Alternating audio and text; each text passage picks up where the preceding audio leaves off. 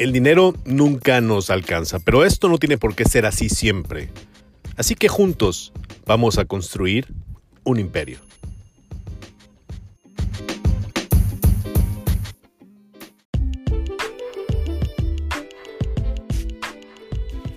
Muy buenos días, muy buenas tardes, muy buenas noches. Gracias por estar al pendiente de este podcast titulado Un Imperio. Soy Conrado Quesada Rodríguez y hoy te agradezco mucho a ti que ya sigues este podcast. Te agradezco, eh, agradezco mucho a quienes ya están al pendiente de cada emisión, que ya saben que la noche del miércoles, la mañana del jueves pueden esperarlo, compartirlo, analizarlo y que me hacen llegar además sus opiniones. Gracias por estar al pendiente y recordarles que la intención de este producto es que entre todos podamos compartir las experiencias lo que significa emprender, cambiar nuestra realidad, buscar hacer nuestro propio negocio, porque, insisto, en México tenemos los ciudadanos que hacernos cargo de nuestra economía, tenemos que salir a pelear por el derecho a ser los dueños de nuestra propia economía. No es posible que todo el tema de economía dependa de un 1%, un 5% de la población, no es posible que el tema de la economía sea un asunto solamente de gobierno, los ciudadanos tenemos que apropiarnos de la economía, cómo nos hemos apropiado de la democracia, cómo nos hemos apropiado de la información que genera el gobierno a través de la ley de transparencia, así ahora tenemos que salir y apropiarnos de la economía. Hoy vamos a platicar una historia, te tengo una historia más que una entrevista a profundidad, te tengo una historia, es una historia que espero te sirva para darte cuenta que en este mundo, en el mundo de la empresa, no, no hay pecados que cargar. No hay errores que llevar arrastrando por siempre. Todo es aprendizaje. Es la historia de Luis. Él quiere que lo identifiquemos como Luis López. Es un joven que trae un proyecto distinto en un entorno complicado, con vaya que tiene historia este, este mundo de este, de, este sector productivo y Luis viene dispuesto a desafiar lo que muchos pensamos que puede ser el negocio tradicional. Así que esta noche aquí arrancamos con la historia de un joven que está en busca de construir su propio imperio.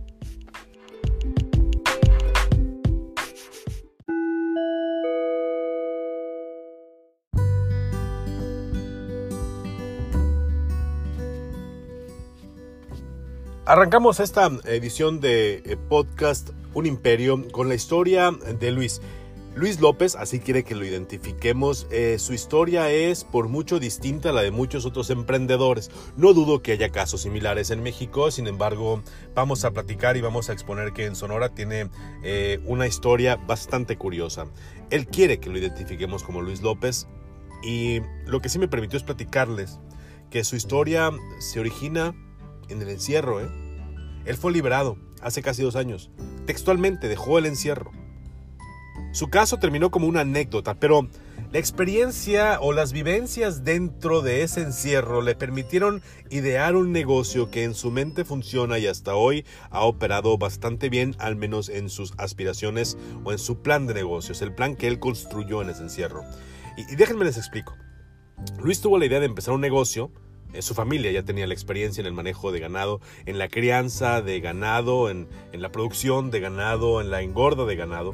Eh, su abuelo se dedicó a los ranchos, su padre, él, tienen, tienen un rancho y, saben lo que es producir. Saben lo que es el negocio de la ganadería y reconocen que el negocio de la carne no está necesariamente en las manos de quienes más riesgo corren.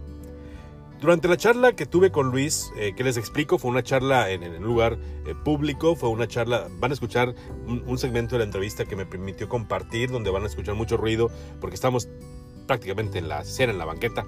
Eh, pero bueno, tuve que entender, tratar de entender, porque no se pueden dos charlas y una pequeña investigación que se pueda hacer, y por más que te haya tocado alguna vez cubrir la sección agropecuaria de los medios de comunicación tuve que entender lo que es la ganadería o tratar de entender lo que es la ganadería.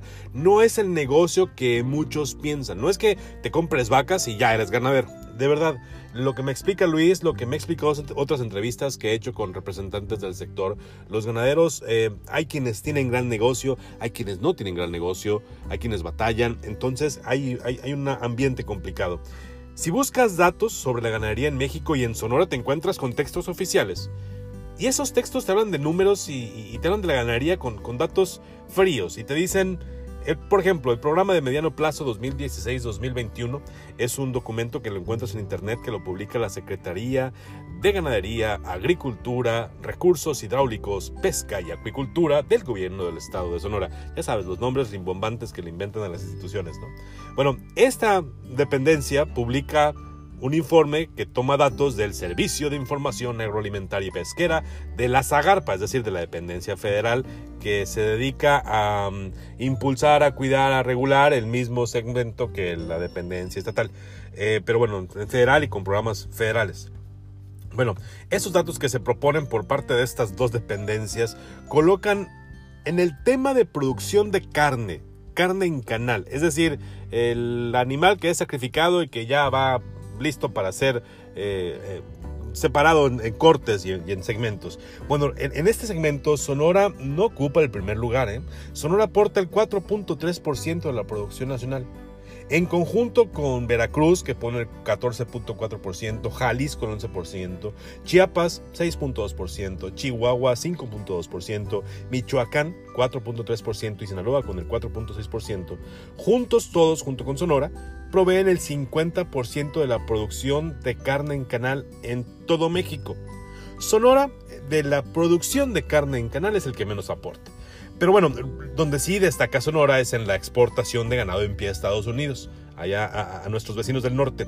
El promedio anual de exportación en Sonora anda entre las 240 mil, 300 mil cabezas, lo que ha generado divisas por más de 100 millones de dólares por cada año que se generan estas cifras. Eh, datos más recientes del 2019 indican que de enero a junio de este 2019, Sonora ha exportado 167.171 cabezas de ganado bovino a Estados Unidos. Y hasta en ese mismo lapso, solamente Chihuahua supera a Sonora con más de 261.780 cabezas de ganado exportadas a Estados Unidos. Es decir, Sonora destaca en la exportación de ganado a Estados Unidos, ganado en pie, ganado vivo. Somos, somos un estado que produce ganado con la calidad, las condiciones, las exigencias del mercado estadounidense. Pero no se trata de asustarnos y de decir nos han engañado toda la vida porque aquí no vendemos la mejor carne. No, se trata de entender que así ha sido el, el negocio de la ganadería en Sonora y así ha sido desde el siglo XIX nuestra cercanía con Estados Unidos, la facilidad para hacer intercambio con ganaderos del sur de Estados Unidos nos coloca en esa posición y ese es el negocio que se ha hecho con la ganadería en Sonora. Es decir, producimos ganado de muy buena calidad que pues pasa los estándares y las exigencias del mercado estadounidense. Según datos ya más locales, eh, en Sonora la venta de productos o la venta de, de productos de la ganadería genera más de 19 mil millones de pesos cada año. Pero en esos 19 mil millones de pesos estamos incluyendo todo lo que tiene que ver con ganadería, pollo, huevo, eh, miel, cera de abeja y lógicamente eh, ganado bovino, ganado caprino. Eh, son todas las actividades ganaderas o que entran dentro de la ganadería. Si lo separamos, entonces ya con datos del estado de Sonora hasta el 2017, eh, la ganadería o, la producción de ganado bovino dejó para Sonora 5.500 millones de pesos. Todo esto, pues gracias a la exportación de ganado en pie. En resumen, somos exportadores de ganado, de un ganado de buena calidad, pero no somos los que más exportamos, nos gana Chihuahua. El negocio es bueno, pero como lo explicó Luis y como nos fue, fue bastante enfático en este punto, no es propiamente un negocio para los vaqueros, no es propiamente un negocio para los dueños de los ranchitos o de los ranchos. El negocio de la ganadería tiene varios participantes y entre esos participantes los que más ganan no son los que nosotros tenemos concebidos como los representantes.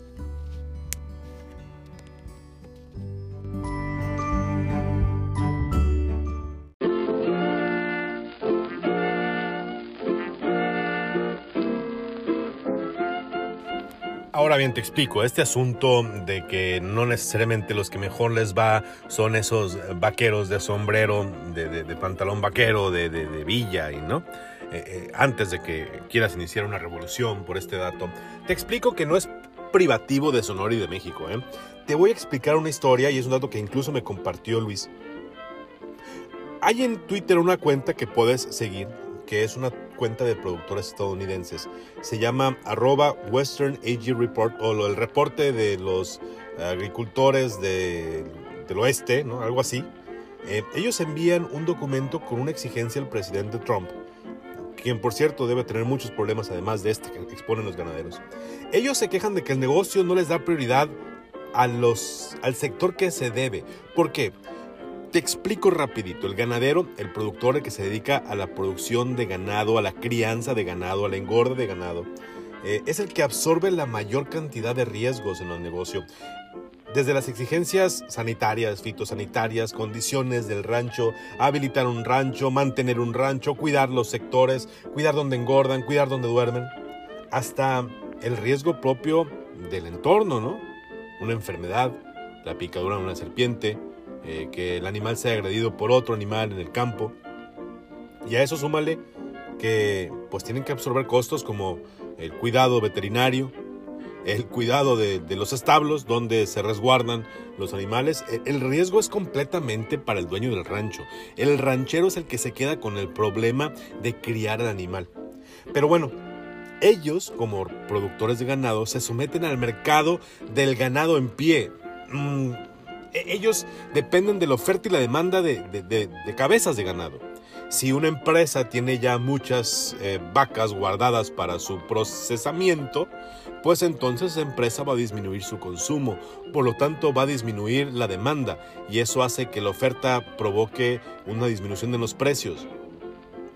Es un asunto de oferta y demanda muy rudo que el vaquero tiene que lidiar con él. Es decir, el dueño del rancho que vive en la Sierra de Sonora tiene que, debe entender que si la empresa que se dedica a, tratar los animales, a, procesarlos, o el que va a exportar ya no quiere exportar más, pues entonces él tiene que bajar el precio de su animal para poderlo desplazar. Así es el mercado del animal en pie y ese mercado es el que regula el intercambio de animales entre eh, productores eh, del animal y los que procesan carne o comercializan el animal con el extranjero. Imagínate pues el ganadero que pagó veterinario, mantenimiento, alimentación, cuidados, permisos, eh, inspecciones, eh, pues le tiene que vender a la gran empresa o al empresario que exporta el ganado. Pero como dice Luis, aquí hay que agregar un pequeño detalle. Ah, es un pequeño detalle, pero la verdad es que es rudo.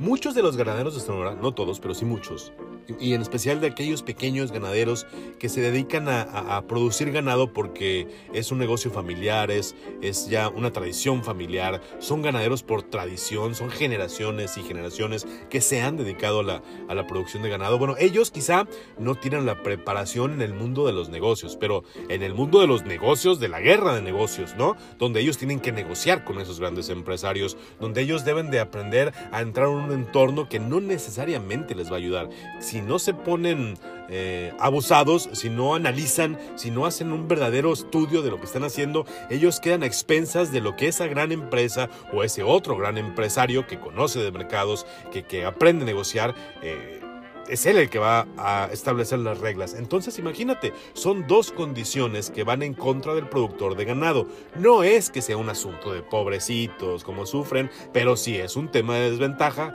que no solamente se vive en México, sino que también se vive en Estados Unidos y los mismos productores de ganado de Estados Unidos asociados ya lo están exponiendo en sus redes sociales. Entonces, un mercado donde el precio del ganado se regula por la demanda de las grandes empresas y la oferta de muchos ganaderos pequeños, medianos ganaderos o ganaderos, pues el precio lógicamente se, se define por ese ambiente de oferta y de demanda de esas grandes empresas, que no son tantas.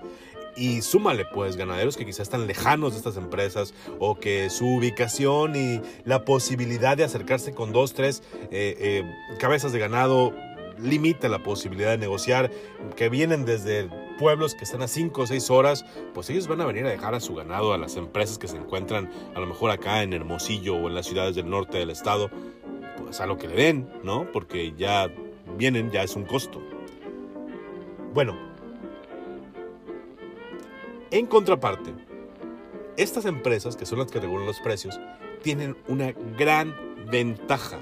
Imagínate la empresa que se dedique a transformar el animal en los distintos productos cárnicos que tú encuentras en el mercado. Esa empresa que agarra una vaca y de esa vaca sabe que puede generar determinada cantidad de productos y esos productos terminan para el consumo masivo en supermercados, en carnicerías.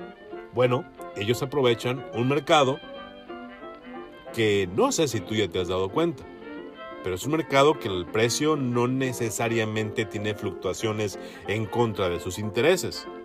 El mercado de la carne de res para el consumo, el consumo final, no ha tenido descensos importantes en los últimos años. ¿Hace cuánto que no escuchas tú de una disminución en el costo de la carne, por ejemplo? ¿O cuándo fue la última vez que hiciste una carne asada en tu casa y viste que el precio, el precio del diezmillo sin hueso ya no está en los casi 200, sino que te lo encontraste en 100 pesos? No, hombre, ese, es el otro tema y por eso las grandes ganancias no quedan necesariamente en los productores de ganado y es lo que se quejan también los productores de ganado de Estados Unidos. Mientras ellos tienen que lidiar con la negociación de la venta del ganado en pie, pues las grandes empresas aprovechan el mercado del consumo final, el mercado de la carne, del supermercado, de la carnicería y el precio que siempre va en aumento. Invariablemente los costos de la carne de res van en aumento, pero no así para el productor de ganado. Esas son las situaciones que se tienen que enfrentar. Te lo voy a poner así como que un ejemplo muy sencillo. Si tú aquí en Hermosillo quieres ir a comer un taco de carne asada, a lo mejor no el mejor taco de carne asada, un taco de carne asada, mmm, término mediocre, ¿no? De, promedio, de, de, de, media, pues, ¿no? No el mejor, no el peor, así, normalón. Pues pagarás, si bien te va 30 pesos por un taco de carne asada, que incluye, lógicamente, tortilla, salsas y todo lo demás, preparación y todo. Pero bueno, el ganadero muy probablemente en estos últimos años haya podido recibir de oferta por su animal en pie 45 pesos por kilo de ganado. Y tú me dirás, Conrado, no la mueles, no compares. Producir un taco implica un parrillero, un mesero, la carreta, en el peor de los casos, las sillitas, ¿no? Las servilletas. Pues bueno, pero un ganadero implica el rancho, el vaquero, el corral, la vacuna, el veterinario y todos los demás gastos que tiene que hacer. Es decir, ambos negocios tienen gastos, ambos negocios tienen riesgo. Pero si lo ponemos en perspectiva, imagínate que una taquiza en tu casa represente una gran parte de la porción del pago que recibió un ganadero por su animal. Más o menos, no sé si sea justo, pero nos permite estar en perspectiva. El gran negocio es el consumo final, mientras que el productor de ganado absorbe una gran cantidad de riesgos y se somete al mercado que no necesariamente está a su favor.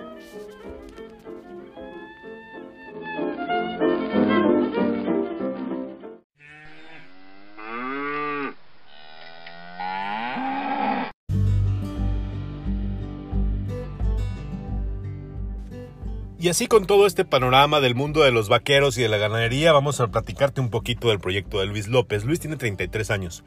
Eh, tiene una propuesta distinta para el mercado de la carne. Eh, en Twitter él se define como un microganadero que produce artesanalmente carne añeja, 100% sonorense. Esa ya es una característica interesante. La carne que Luis comercializa es de Sonora 100%. No es importada, no es de otro estado, es de un rancho de aquí de Sonora, criado y engordado por un ganadero de aquí de Sonora. Es decir, esa carne o ese animal que hubiera terminado quizá en el mercado estadounidense está siendo tratada, está siendo procesada por manos sonorenses, comercializada por un sonorense para el mercado sonorense. Ahora, esto sí es la idea de la carne sonorense de calidad. No es que porque en Sonora sabemos hacer carne, nos queda buena la carne asada y pensamos que la carne de Sonora es la mejor que se encuentra en todo México. Esta sí es carne de calidad de Sonora que se comercializa en Sonora. El plan de negocio no es un asunto de matar muchas vacas, añejar, añejar mucha carne y vender mucha carne. El asunto es que Luis está empeñado en vender calidad, pero con el precio de calidad. a clientes que estén dispuestos a pagar esa calidad. Él sabe que el mercado por el que él va, él sabe que el negocio que él está buscando no es el más desarrollado en Sonora. Él reconoce que eh, la carne de calidad no es quizá ese negocio que se ha buscado en la entidad y sabe que va contracorriente, sabe que va a ser un negocio que no es propio del estilo de la ganadería sonorense. Él no va por llevar muchas vacas a Estados Unidos, ni él va por llevar muchas vacas a las empresas eh, comercializadoras. Él va por criar sus vacas, engordar sus vacas y después comercializar la carne de sus vacas, pero además con un valor agregado que es el añejamiento. Es decir, va por todo el proceso. Esto fue el negocio que Luis generó en el encierro y esto fue el negocio que hoy mantiene a Luis ocupado, empeñado en innovar. Es un negocio distinto. Hace, hace dos años cuando él empezó con este emprendimiento, nos dice que inició con un canal al mes, no un canal de carne al mes. Hoy en promedio explica y él aclara, no se trata de decir uno a cuatro, dice, no, no es así de sencillo, pero si te lo explico para simples eh, mortales que no conocemos propiamente el negocio de la carnicería o de la carne, y, y, nos lo explica claramente, él dice, en promedio era uno al mes, hoy llevo ya cuatro canales al mes, en promedio. Es el crecimiento que ha tenido la empresa de Luis. Eh, es así como ha visto que el cumplimiento de su misión lo ha llevado ya a tener un negocio, porque nos dijo claramente que carne buena hay en Sonora, pero nadie se ha dedicado a explotar ese nicho de oportunidad del mercado que busca carne de calidad en Sonora. Quizá porque la mayoría, cuando pensamos en carne, pensamos en la comida de mediodía, ¿no? O en la cena de, de un día determinado, o cuando pensamos en la carne asada, pues pensamos en la cantidad. Luis está empeñado en buscar ese mercado que busca la calidad en la carne que quiere consumir. Porque además de que la carne es de buena calidad, tiene un valor agregado. Entonces su mercado no es cualquiera y él lo tiene bien identificado, lo tiene bien claro. Sabe que su negocio no es propiamente llenar anaqueles, sino seleccionar a su mercado, atender a su mercado, personalizar su servicio y buscar al cliente que él quiere que consuma su carne. Es claro. Tan claro es que Luis se da lujo de seleccionar a sus clientes. ¿eh? No es un asunto de que te lo encuentres en Twitter, le mandes un mensaje y que te va a decir, sí, dime dónde te llevo. E, él sabe que tiene que buscar quien cumpla con los requisitos de un cliente que busca calidad prime, pues, ¿no? En carne de res. ¿Por qué? Pues porque no es una carnicería llena de cortes y trozos que, que, que como respuesta es llenar de clientes? La respuesta es muy sencilla y él lo dice claramente, ese no es mi mercado, no me interesa vender mucha carne, me interesa vender carne de calidad. Y mira, yo ya tuve la oportunidad de consumir uno de sus cortes. Cuando ves, cuando ves un ribeye de la calidad que Luis maneja, o cuando ves un porter añejo, es imposible no notar que estás comiendo y para empezar es imposible no notar que tienes en tus manos algo que no te lo vas a encontrar en cualquier carnicería. Es más no te lo vas a encontrar en cualquier restaurante. Así eh, eh, los que hablan acá muy fachosos de temas de carne te dicen el marmoleado no no lo voy a explicar así porque es impresionante ver cómo esas pequeñas tiras de grasa se mezclan con las fibras del músculo de ese corte cuyo grosor es impresionante. En serio. Y ni te platico del olor del tocino de res que Luisa está generando, está produciendo como un producto más. Cuando lo pones en el sartén, simplemente el olor de ese tocino te enamora. Es, es más que tocino y, el color y, el sabor tradicional, es, un olor, es, casi olor a miel, ¿no?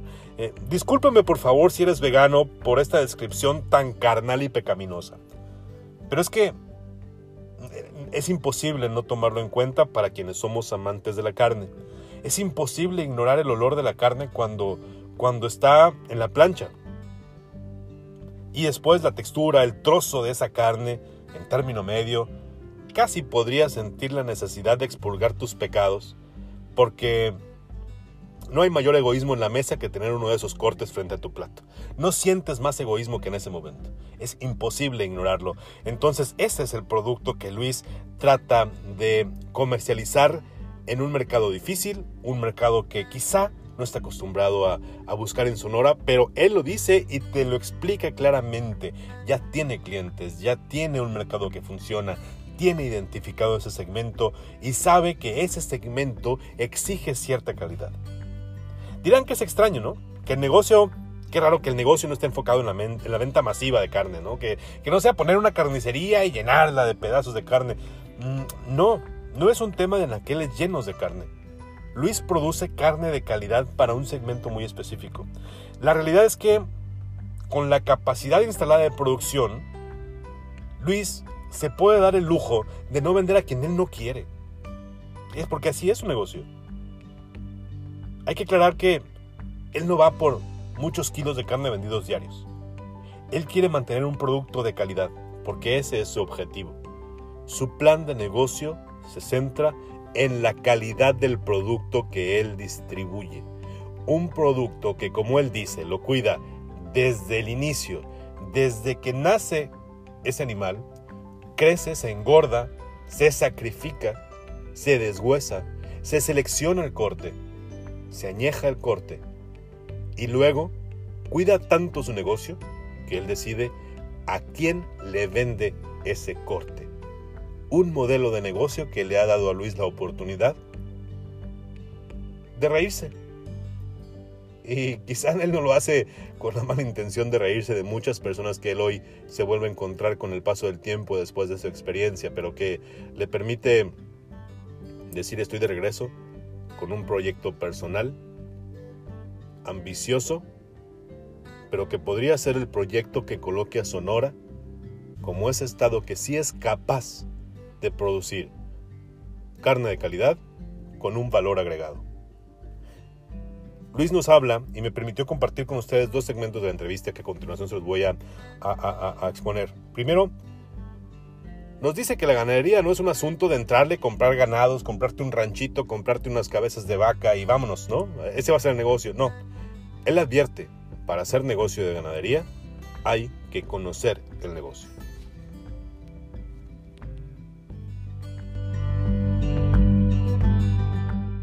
Así es, tienes que conocer el negocio y eso es lo que te va a llevar a tener pasión. No es buscar un negocio y decir, ah, eh, voy a vender X cosa y voy a, ver qué sale y sin fe, sin esperanza, sin, o sea, tienes que tener cierto, desarrollar pasión por lo que te gusta hacer.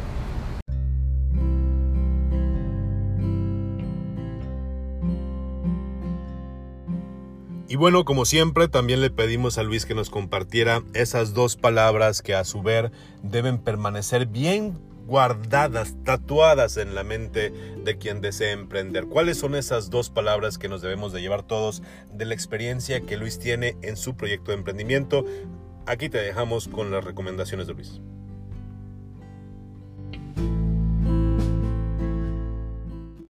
Sería eficiencia y pasión.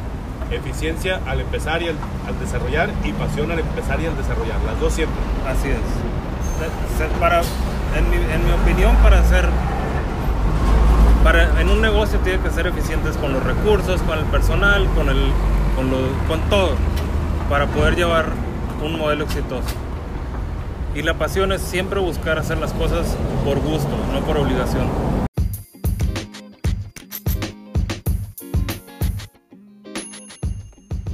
Ahí tienes. La pasión es una de ellas y la eficiencia es la otra palabra que Luis nos comparte. ¿Y por qué la eficiencia? Es evidente. Para una persona que se dedica al negocio de la producción del sector primario, pues ellos saben que deben ser eficientes, ¿no? Deben cuidar el entorno, evitar el impacto de su actividad en el entorno, porque es el entorno lo que los permite mantener su capacidad productiva. Y la pasión ¿Quién mejor para hablar de pasión sobre un negocio que aquel hombre que estuvo decidido a planear algo en una situación en la que muchos hubiéramos pensado que no había más que hacer? ¿Quién mejor para hablar de pasión por un negocio que quien decidió planearlo todo mientras Parecía que ya no hay opciones. Pasión por mantener un sueño, la pasión por ser el mejor, por hacer una empresa cuando, pues si volteas a tu alrededor, ya no tienes nada más que perder, ¿no? Pareciera que ahora sí, todo está en tu contra, el sistema está en tu contra. Necesitas algo más para entender que para construir un imperio se requiere compartir experiencias. Piensa en lo que vivió Luis durante dos años. Piensa en ese encierro, con un sistema en contra, que no parecía que no estaba dispuesto a dejarlo retomar su vida. Ahí decidió empezar un proyecto, un proyecto que no cumple con los estándares del mercado en el que él ha decidido incursionar. Va en contra de la tradición de una industria en un estado que tiene ya siglos trabajando de la misma forma, porque así se empezó con este negocio en Sonora. Pero Luis va en un camino distinto. Luis va por un mercado que pocos están dispuestos a explotar. Por eso es que Él nos pide ser eficientes, porque es la mejor manera de disminuir tus riesgos. Pero por eso nos recomienda tener pasión, porque cuando todo está en contra, solamente la pasión, solamente la fe es lo que te va a mantener. Luis lo platica y poder charlar con él fue de verdad una gran experiencia. Ojalá que aunque tengamos poco la participación de la voz de Luis, haya sido capaz de compartirte la emoción de platicar con alguien que está reconstruyendo su vida profesional, está reconstruyendo su vida como productor, está reconstruyendo su vida en general. Y aún así su ambición es clara.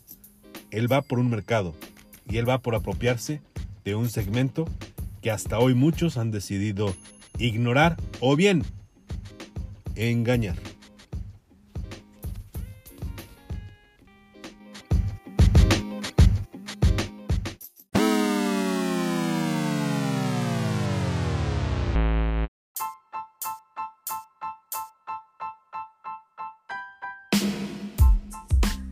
Y es así como llegamos al final de esta nueva edición de Un Imperio. Gracias a quienes comparten este podcast a través de sus cuentas de redes sociales, a quienes ya nos están siguiendo en Spotify, que ya nos siguen en Anchor. Gracias por sus comentarios. En serio, Juan Hernández, gracias por tus comentarios. Nos quedamos con él. Muchísimas gracias por hacernos llegar tus opiniones.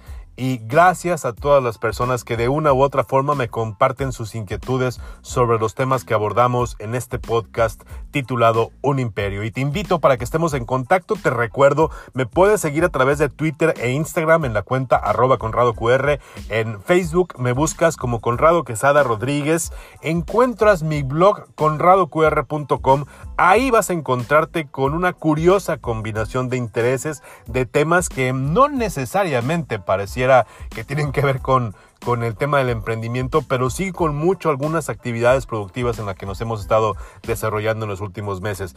Muchas gracias por estar al pendiente de, de este podcast, gracias por ya seguirme y la invitación es para que la próxima semana estés de nueva cuenta conmigo para juntos construir un imperio y así recuperar el control de nuestra economía. Hasta la próxima.